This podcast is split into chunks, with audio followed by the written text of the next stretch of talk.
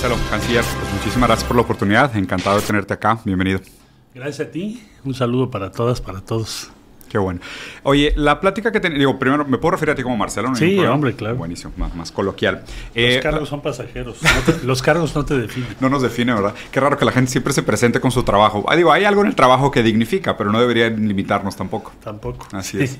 bueno, eh, entonces, Marcelo, aprovechando la confianza, la verdad es que las preguntas que me gustaría tener eh, esta conversación son más para conocer tu trasfondo ideológico, más para ver tu bagaje filosófico, identitario, para ver en base a esos valores y esas virtudes y sus saberes, eh, cómo estructuras tu, tu, manera de actuar, tu trabajo y demás, tu, actuación. Entonces, dicho esto, ¿cuáles dirías que serían tus mayores o principales referentes de pensamiento? Autores, libros, corrientes de pensamiento. Pues yo, yo creo que hay como muchos filósofos que me encantan. A ver. O sea, vaya desde Aristóteles hasta los Althusser me gustan algunas cosas. Althusser, mira. Eh, en fin, Bentham es muy claro. Okay. Montaña, bueno, ¿qué te puedo decir? Te puedo hacer una larga número. Sí. Pero eh, a lo que voy es, ¿cuál sería? Bueno, Rousseau, ¿no? Rousseau. Ahorita te voy a hacer una pregunta específicamente sobre eso, pero ya llegaremos ahí a Rousseau. ¿Sí? ¿Qué otros mencionarías? eh, yo creo que la sociedad líquida es un gran trabajo, ¿no? Mira. Bauman. Sí, me gusta mucho su forma de, describir el mundo actual. Eh, Cirulink, eh, la mm. resiliencia, también es como sorprendente. Vaya, tienes muchos, muchos eh, textos o pensadores que me, han influido. Al final, ¿a qué, ¿a qué conclusión he llegado si es que se puede llegar a una conclusión? Una orientación, porque una conclusión está muy pretencioso. una orientación decir, yo creo que el, el, desideratum actual es cómo organizas una, cómo garantizas que el país pueda ser una comunidad. Eh, en un mundo en donde todo pareciera ir más hacia el individualismo ahora digital, ¿no? Sistemático casi. Entonces veo, veo que ese es como el dilema actual. Gran, gran brújula. ¿eh? Digo, si me permite mencionarlo, o sea, si eso es una brújula hacia el acercamiento a la verdad, me, me, parece muy interesante. Ahora, hablando de temas en específicos, ¿cuál es tu definición de libertad? ¿O qué opinas sobre la libertad? Porque es una palabra que se habla mucho, muy de moda en redes sociales. ¿Cuál es tu postura sobre la idea de libertad? Y si pudieras relacionarla también con la noción de eh, libre albedrío versus determinismo. Bueno, yo creo que la, la libertad es la posibilidad que tienes de, de elegir entre opciones de acuerdo a tus convicciones, a tus intereses. De, de, antemano está restringida, porque no puedes elegir aquello que vaya en contra de otra, otro derecho. Claro, de respeto al derecho ajeno a la paz. Entonces yo diría que vivimos en un sistema de limitaciones respecto a opciones que puedes tomar. Mm. Eh, ahora, como cuáles serían esas limitaciones o hasta dónde podríamos aceptar esas limitaciones o qué defendemos y qué no. Casi tienes que hacer tu geografía para defender los espacios de libertad. Ya. Entonces, yo diría, por ejemplo, yo soy un radical en qué cosas. La libertad de amar, desde luego la libertad ideológica, religiosa, en fin. Eh, todo aquello que tenga que ver con la dignidad de la persona. Em, no estoy de acuerdo en que la iglesia o el Estado te impongan eh, decisiones sobre tu vida personal. Acabamos de aprobar el bueno, poner en marcha el pasaporte binario, que es pues, esta reflexión, esta eh, respeto a la libertad de las personas. Entonces así lo veo. Ahora, la libertad quiere decir que no hay una contraposición entre libertad e igualdad. Mm, sí, hasta cierto punto.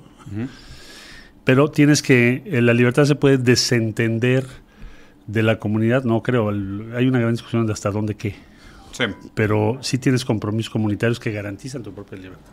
Ya. Muy bien. Y en referencia a, el, a la propia posibilidad de condiciones materiales para que se ejerza la libertad, ¿no? Porque también... Pues es indispensable.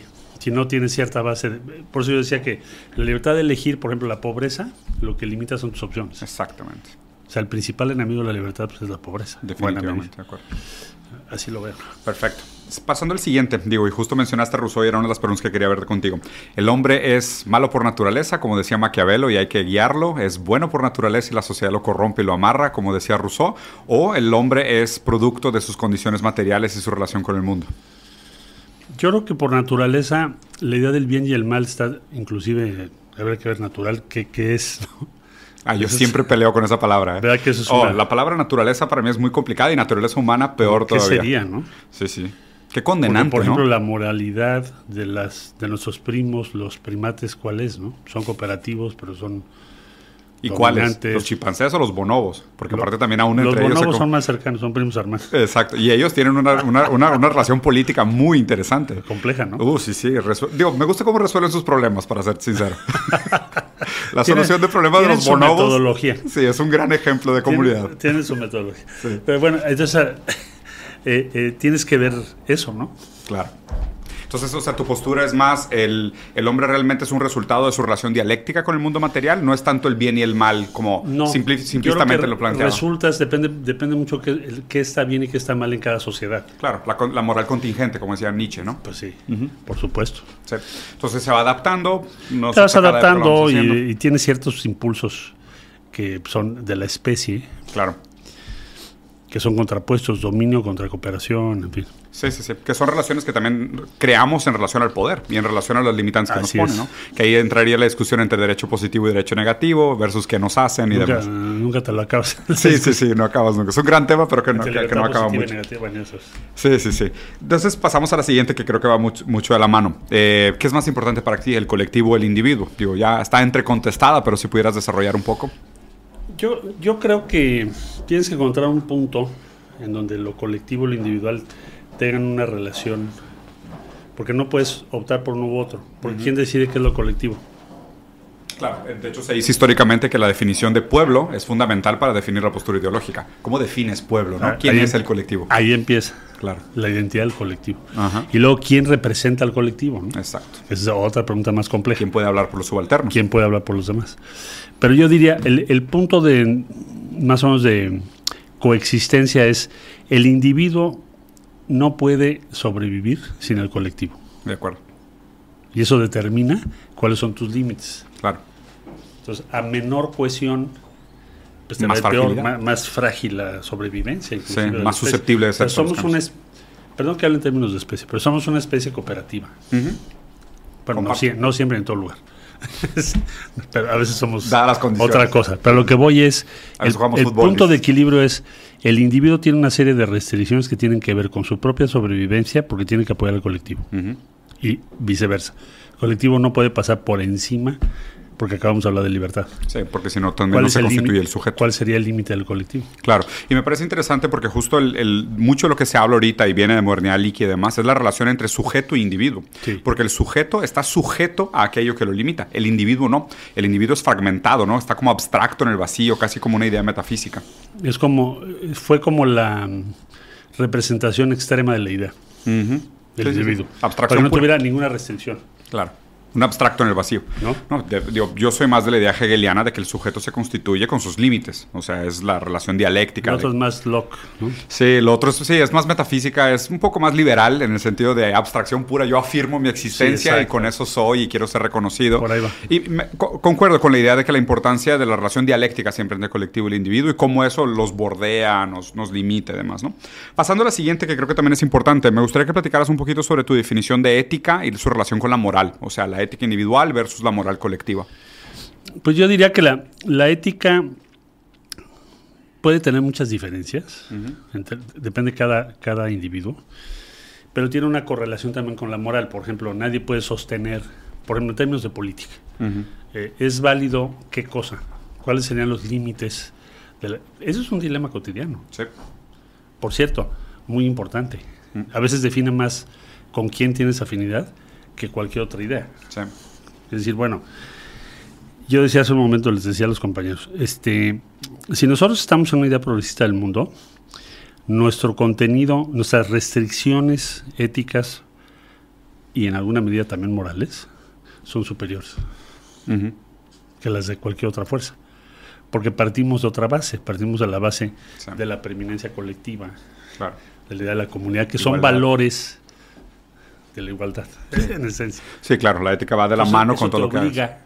A ese Entonces tenemos que estar en eso. Sí, de hecho, fíjate que me lleva perfectamente a la siguiente parte de la conversación que me gustaría tener contigo, que es referente a economía. Sí. Entre Hayek y Cañes, ¿dónde estás más? ¿Keynesiano? ¿Hayekiano? Más, más Keynes. Más Keynes, o sea, más de regulación. Sí. Y, y- y aprofundando exactamente sobre esta pregunta, libre mercado contra economía central planeada, ¿cómo crees que sea un poquito el recuento histórico de lo que hemos aprendido versus la situación actual de los dos tipos de modelos Las económicos? economías centrales planeadas fracasaron. Es decir, cuando quieres planear todas las vertientes. Claro, todo. ajá. Fue. Sí, Ahora, que los países necesitan tener una directriz, una idea, una visión, eso es indubitable. De hecho, tú me podrás decir, oye, pero eso fue la guerra.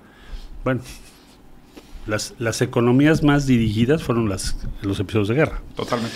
Pero también lo han sido para otras hazañas importantes. ¿no? Llegar a la luna sí lo fue. Claro, inversiones en Y así tecnología. sucesivamente. Todas las sí. inversiones en tecnología con recursos públicos. De Entonces, acuerdo. ese dilema que te plantean los defensores de la Escuela de Libre Mercado Extremo eh, no se sostiene con las experiencias de la realidad, la verdad. En ningún caso. Sí, aparte digo, siendo sinceros, la Las idea... vacunas. Sí, exacto. Si no hubiera sido, si no hubiera sido inversión inversión estatal... pública masiva. gigantesca. Sí, yo, yo también soy a favor de la idea del- del- de la economía desarrollista, ¿no? Que es Sí. un- una inversión pesada por parte del Estado en aquellas aristas que se juzgan democráticamente como importantes. Ahí concuerdo Yo diría, completamente. típicamente educación, salud, Claro, las, las- las fundamentales para la dignidad, las ¿no? sustantivas, Sí, las sustantivas. más otras. Más otras como cuáles, o sea, ¿qué otras te parecen fundamentales para la inversión económica? Bueno, yo creo que la igualdad, ¿no? Es decir, tienes que buscar, porque si no, a lo que te lleva, por ejemplo, ¿a qué nos llevaron los últimos 40 años de... Trickle down economics. Desde Reagan para acá, ¿no? Sí, Reconomics. Te llevó una concentración. Lo que dice este... Yanis Varoufakis. Y O Pi- Piketty. Ah, sí, Tomás Piketty. Y Varoufakis también. Sí, Pero Piketty con su serie, pues ya no se la puedes discutir, es evidente. ¿no? capital en el siglo XXI, sí. Pues entonces fue una concentración, una reconcentración del ingreso que pone en peligro los estados de bienestar. Exacto. Los pone en tela de juicio. Los fractura, los destruye. Entonces, el, el tema de la inversión pensada en términos de crear condiciones de igualdad sustantiva. Por ejemplo, las políticas públicas, salario mínimo, eh, tu recaudación, Mecanismos de reciclaje de valor agregado. todo eso Sí. Tiene que ver con esa idea. Sí, definitivamente. A mí, a mí fíjate que muchas de las discusiones que he tenido sobre este tema es, es complicado porque la gente no entiende que la dificultad del colapso de la demanda agregada. O sea, es cuando tú tienes un país que tiene poco poder adquisitivo y la única manera como la gente puede acceder a los bienes que produce es a través de la deuda, o sea, tu país tiene los días contados. Pues no vas a poder sobrevivir, Claro. no lo vas a poder sustentar. Sí. Sí. Fíjate que en esta siguiente, eh, justo lo mencionaste un poco, pero me gustaría que profundizaras, porque me parece que hay dos lineamientos políticos de esa estrategia. Uno es la erradica- erradicación de la pobreza, como la mencionas, y la otra es el aumento de la riqueza, ¿no? Que se dice, oye, pues supuestamente no van directamente en contra, digo, sabiendo un poco de economía y viendo los históricos de los países, sí se, se oponen un poco. Yo creo que sí la decisión está más en tomar, decir, oye, es mucho más importante buscar igualdad y redistribución en un cierto momento histórico, entendiendo que los momentos históricos juegan un papel en el desarrollo, versus simplemente un incremento de la riqueza per se. Porque durante la pandemia vimos una transferencia de riqueza gigantesca de la base de la pirámide al pico de la pirámide, que, produzco, que produce una serie de problemas sistemáticos para el país. Sí, porque además no todo incremento de la riqueza trae consigo alguna fórmula de distribución. De hecho, muchas veces no. Claro, usan su poder para evitar los problemas. Sí, totalmente. Entonces, claro que tienes que actuar en favor del- de, qué? De que se reduzca la pobreza. Claro. Es- de hecho, ese es el fin último De la política. de toda la política. Sí, es completamente de acuerdo.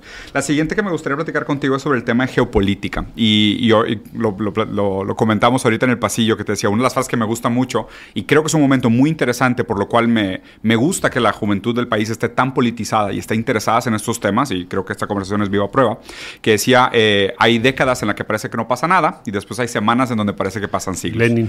Lenin, claro, del estado de revolución. Entonces, ahorita parece que estamos pasando justo por esas semanas, o sea, sem- semanas donde han pasado cambios muy grandes. Quería primero escuchar tu opinión sobre este, lo que se habla mucho, el tema del surgimiento de un nuevo mundo multipolar. ¿Cuál es tu lectura de este momento histórico? Yo vería que vamos probablemente a una nueva bipolaridad, porque quizá la imagen de eso sería el encuentro de Xi Jinping y Putin, Sí. que es como la reversión del mundo kissingeriano Ujú. De aquel, aquella visita de Cumplió Nixon 100, cumplió 100, a ¿eh? China. Felicidades por sus lleva 100. un siglo. Lleva un siglo, sí, para que vean que no hay karma ni justicia divina. Kissinger sigue No, vivo. no existe. Sí, Él es viva prueba de Esto, que no existe. esto pone en tela de juicio toda nuestra idea del bien y del mal. Sí, no, de que la justicia es nuestra responsabilidad, pues, claro. Entonces a lo que voy es, va, va- va formándose una polarización una tensión entre las dos grandes superpotencias, Mm. China, los Estados Unidos, Rusia en la esfera ya más cercano a China, Sí. la India, vamos a ver, tiene un juego más complejo, Aunque está en con, BRICS. con un peso cada vez mayor, Sí. eh, negándose a jugar subordinado uno de los dos. Bueno, pero digamos que en esencia vas a ver una... Una bipolaridad. Sí, O sea, tu lectura es una más bipolaridad. que multipolaridad, yo veo una bipolaridad. Sí, definitivamente. Y en este proceso transitorio también, ¿no? En lo que se, Así en- lo en veo. lo que se Y, constituye. y además cada, eso está poniendo como crujiendo a todo el orden multilateral. Claro. Ahora, ahora es un problema hasta hacer la reunión de G20. Sí, ya no la declaración, ¿Dónde se hace? sino la junta. Sí, lo que le hicieron a Sudáfrica. Le, le- le exigieron a Sudáfrica que arrestara a Putin porque era supuestamente considerado por el G7 como un terrorista, pero obviamente es parte de BRICS y él tiene de alguna manera también libertad diplomática de visitar a sus... A sus Convención de Bienes. por lo menos, ¿no? Sí, sí, sí, exacto. Ya El sabrás todo el debate. Aplica para algunos, pero somos todos Para humanos, sí, pero algunos somos más humanos unos que sí, otros. pero ¿no? otros no. sí. Qué, qué raro que se volvió real la frase de todos somos iguales, pero unos somos Pero no- más iguales que los otros. Exactamente, Sí. la igualdad tiene sus salvedades. Sí, aún, aún en Animal Farm hablaban de ellos mismos. Oye, entonces, hablando de este nuevo mundo multipolar y esta, este tema de la geopolítica, ¿dónde crees que sea, cuál crees que sean las oportunidades y amenazas para México en un surgimiento de un nuevo mundo bipolar? Bueno, yo creo que tenemos oportunidades que son obvias, el nearshoring, eh, eh, somos eh, el país en Norteamérica que puede recibir quizá más inversiones en el corto plazo. Dependerá qué, ha- qué hacemos, porque la tesis anterior, ¿cómo te explicas la paradoja? México principal exportador a Estados Unidos y al mismo tiempo casi o sin casi la mitad de la población en pobreza. Es, es como el más grande fracaso, ¿no? Es extractivismo puro, es un imperio depredador. Pues, ¿qué es eso? no? Sí, claro. Entonces, bueno, entonces sí va a haber nearshoring, si tienes inversiones. Entonces, ahí depende cómo lo vamos a hacer. Claro. Hay que hacerlo de otra forma. Claro. De manera que cerremos la brecha de desigualdad. En fin, eso son oportunidades. Eh, puedes agregarle valor a tu economía. Sí, desarrollo de capital intelectual, innovación. Si lo sabes hacer. aprovechar. Ok.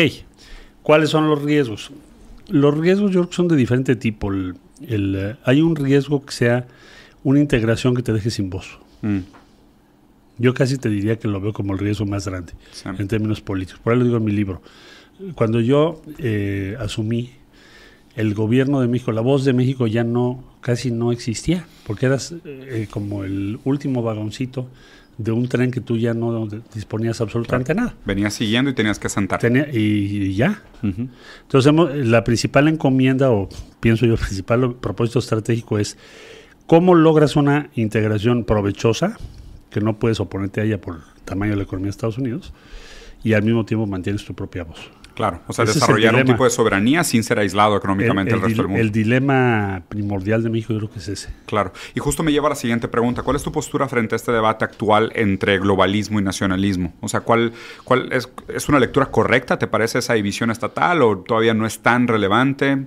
Yo, yo vería una contraposición entre regionalismo y globalismo. Ok. Por ejemplo, ahora de pronto Norteamérica se puso de moda otra vez, el Sí. término Norteamérica. Si ves la reunión que hicieron ahora en Sudamérica con una visión también de, bueno, Regional. nosotros somos el sur, Claro. eh, veo que eso se está acelerando, ¿no? Sí. Ese es hacia donde vas. No, y a mí me parece muy bonito. Además, digo, yo te lo digo como brasileño, viviendo toda la vida en México, con pasaporte mexicano, o sea, me siento muy parte de la región. Es bien bonito ver la integración iberofónica de, oye, hablamos el mismo idioma, compartimos una serie de valores del origen latino, o sea, hay mucho en común. Y al mismo tiempo, me gustaría preguntarte también, el, digo, viendo el, el ejemplo brutal que ha tenido China en las últimas décadas, la cantidad de gente que ha sacado de la pobreza extrema, la manera como desarrollaron sus fuerzas productivas a la par de no cerrarse completamente el mercado internacional, pero con una vocación de fomento a la base de la pirámide de la clase trabajadora. ¿Crees que hay algo de aprendizaje sobre el modelo chino, lo que pues, se pudiera hacer en México? aprovechar muchas cosas de, de su modelo, o sea, por ejemplo, la regionalización, Mm, eh, puedes aprovechar eh, su política salarial vinculada a la productividad. claro, porcent- porcentajes, ¿no? Así es. Casi como un modelo cooperativo o participativo. Y ahí fue subiendo, Sí, casi este, de- diseñado para ser así. Sí, totalmente. Y bueno, han tenido éxito. Claro. Y su nivel de crecimiento también ha sido muy acelerado. ¿Qué es lo que no vas a compartir? Pues el tema quizá tamaño. del diseño político. Sí, el tamaño también es incomparable. Bueno, el tamaño. O sea, la gestión es, sí, es otro mundo. Olvídate, es este. Sí, yo por eso también siempre digo a la gente que hay que tener cuidado con replicar el modelo chino, porque China tiene 1.4 mil millones de personas. O sea, Sí, ya no desde ahí. No sí. se podría, y además es una cuenca, una región filosóficamente distinta. Sí, que ahí comparten mucho pues, con Japón, con Corea, con otros países. Claro, y fíjate que una cosa que siempre se me ha hecho muy interesante, no sé si esté familiarizado, pero me parece que la filosofía china, principalmente por Confucio, Confuciana. bebe mucho de Heráclito. O sea, de una filosofía de procesos, ¿no? De el, el, mismo hombre no se puede bañar dos veces en el mismo río. ¿Por qué? Porque nunca es el mismo hombre ni el mismo río. Y esta idea de que las cosas no son, sino que las cosas están siendo, o sea, una filosofía de procesos versus una sí. ontología de objetos, le da una perspectiva de desarrollo dialéctico histórico también. Pues es una, mira, la, la gran solución confuciana, no solo filosóficamente, sino su expresión organizacional, sí, resolvió la sobrevivencia de China. Es completamente de acuerdo. Que era el problema, ¿eh? Imagínate que es sí, un país de ese tamaño. Sí, ¿cómo, ¿cómo integras a la gente? ¿Cómo creas un sentimiento de soberanía nacional? Entonces, ¿cómo lo organizaron? Sí. Entonces, en base al mérito, eso sigue siendo muy presente en la vida china actual. El trabajo, Cosa, el Cosas que tienes que admirar mucho. Su, su burocracia es muy competente. Uh -huh sobre una base de mérito inflexible. Sí, sí, sí. Ah, te equivocaste ya te vas. Claro. O sea, no hay... Sí, el partido es duro, ¿eh? Durísimo. Aún con sus 100 millones de miembros, es un partido duro. Durísimo. Entonces, sí. pero eso viene de esa tradición, ¿no? Confuciana. Uh -huh. Estuve hasta, hasta, ¿te acuerdas donde fue la escuela de Confucio? Ah, no. Con sus celdas. Sí, sí, sí. No, pues digo, ¿viste la casa de Xi? Sí. O sea, la casa donde viene Xi del, del, del ámbito rural de China es brutal. O sea, sí, es, sí, es, brutal su trayectoria. Y lo digo también porque eh, me parece que justo la manera como ellos, porque la gente siempre dice, ¿no? O sea, parece esta idea de, bueno, venimos de una etapa anterior de decir países desarrollados y países en vías de desarrollo. Hoy ya es más sur global y norte global. Pero lo interesante es que normalmente se hablaba de modelos políticos del norte global para rescatar las economías del sur global, cuando son economías fundamentalmente diferentes. Unas son economías de producción, de innovación y capital intelectual, y las otras son economías que dependen de mano de obra barata y, y, y exportación de commodities. ¿no? Cuando China fue el primer país que logró romper esa inercia. Y romper esa inercia es lo que me parece realmente fundamental para el aprendizaje mexicano. Yo creo que podemos tomar cosas de, de, su experiencia. Hay que ver también con cuidado ahora la India. La India mm. es una gran complejidad, incluso de diseño político. Sí. Pues, Más la complejidad de las castas. ¿Cómo funcionará el sistema este, no? O sea, que la democracia, la democracia se fundamenta en la igualdad. Sí, en esencia es igualdad. Bueno, sus, sus, sus, grupos de sindicatos son gigantescos. Y digo, la manera, la, la, la gestión por regiones también No se te son... hace un gran misterio, ¿no? Pero el caso es que crecen Sí. 8.5. Sí, claro, es una locura. Sí, sí, es cuando te das cuenta de que realmente lo que has estudiado todo el tiempo no te alcanza para entender eso. No, no da. Sí, sí, sí. Entonces, de ahí también puedes tomar otros elementos. Ya.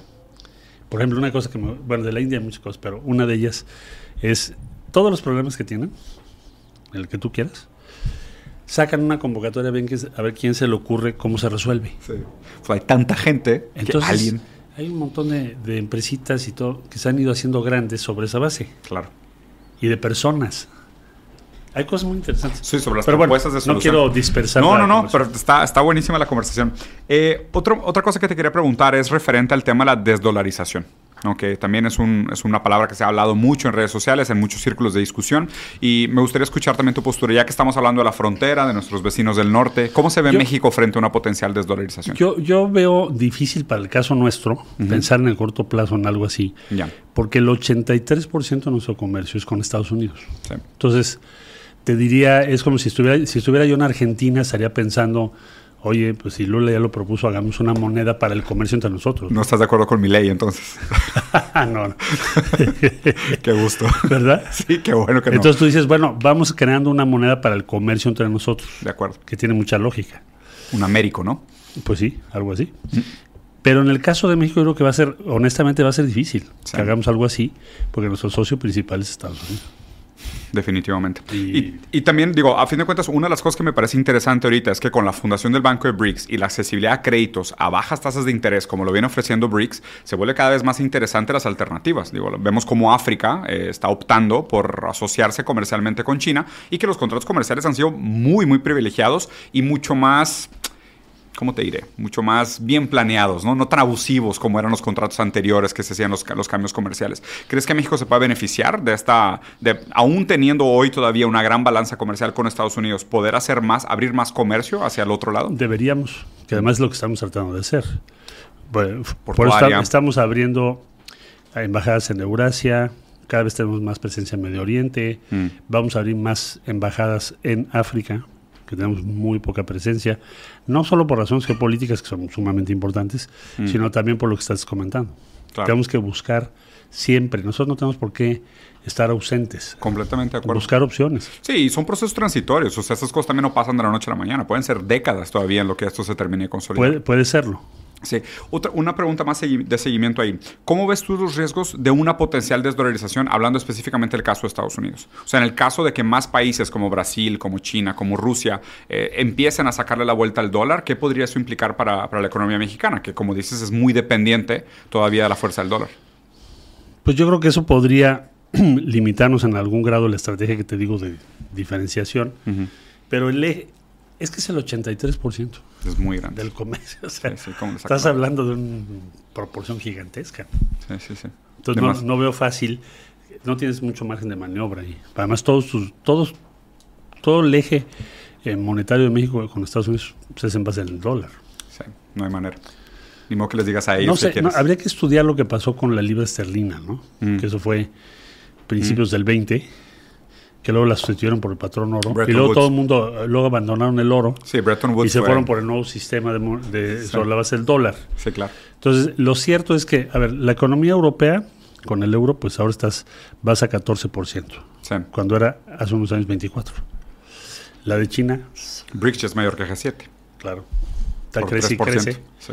Entonces, bueno, la economía de México, por ejemplo, es más grande que la de España. Sí, la de India es más grande que la de los ingleses sí, sí, sí. ese, es el proceso. Entonces, eh, tienes tu razón. Eso vamos a ver qué resulta de ese proceso. Pero es un proceso no tanto por un diseño político, sino porque es una realidad. No, totalmente, son condiciones materiales contingentes a las cuales nos tenemos que adaptar. Y es, y es, sobre la marcha se van viendo cómo se hacen las, las decisiones. listos, ¿no? Sí. Que me lleva a la siguiente. Eh, ahorita eh, empieza un poco también el tema de campañas en Estados Unidos, ¿no? Y de hecho todos los candidatos republicanos, que son bastante fuertes, de Santis, Trump, eh, todos de ellos están hablando a favor de este, de este proceso de intervención potencialmente en México por el tema del fentanilo.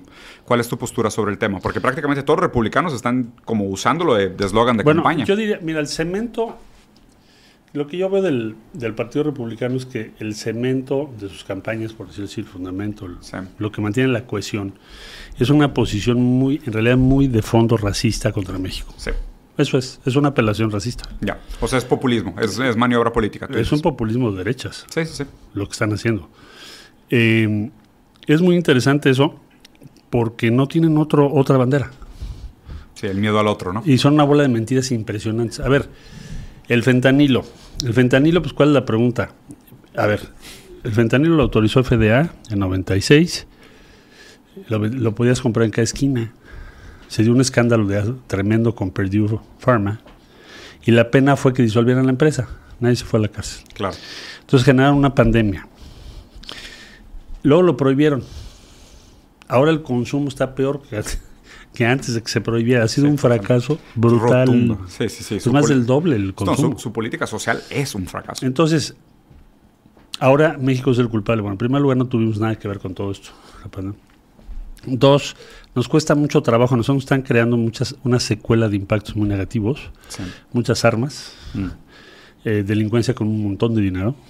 Entonces eso te crea un problema tremendo en nuestro país. Se vuelve muy caro combatir. Pero en fin, en esencia yo creo que ellos saben todo esto que digo. Son, son gente que supongo gente inteligente. Bueno, por ejemplo, DeSantis estudió en Yale. Y, y, también trabajó en Guantánamo. Bueno, no sé si sea una, una garantía, ¿verdad?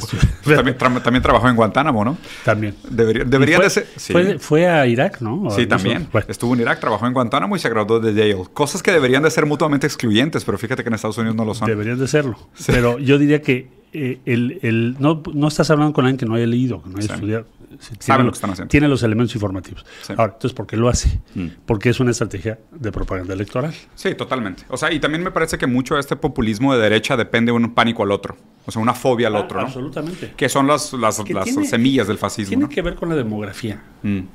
Porque en Estados Unidos el crecimiento demográfico es punto cuatro. Sí. Pero si le quitas la naturalización de migrantes, Ah, sí, es bajísimo. Entonces te vas a 240 mil nacimientos en un país de 333 sí, van a tener un problema de mano de obra. Entonces, hmm. bueno, y fiscal. Sí, sí, sí, o sea, su recaudación y su capacidad y tu ejército.